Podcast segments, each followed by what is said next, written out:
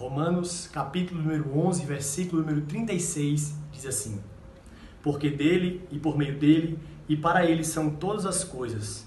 A ele, pois, a glória eternamente. Amém. O apóstolo Paulo termina o capítulo 11 falando a razão de tudo em todos, a glória de Deus.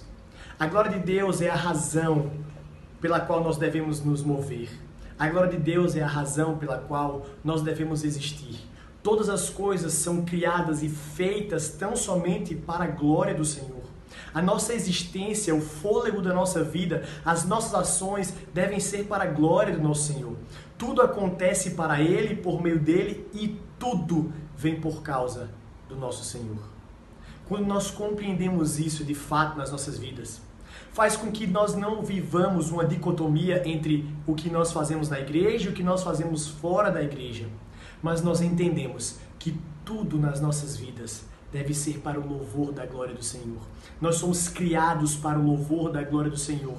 E por isso toda a nossa vida, todas as nossas ações, tudo aquilo que nós pensamos, falamos e fazemos, deve ser único, exclusivamente para a glória do nosso Senhor. A Ele, pois, a glória eternamente.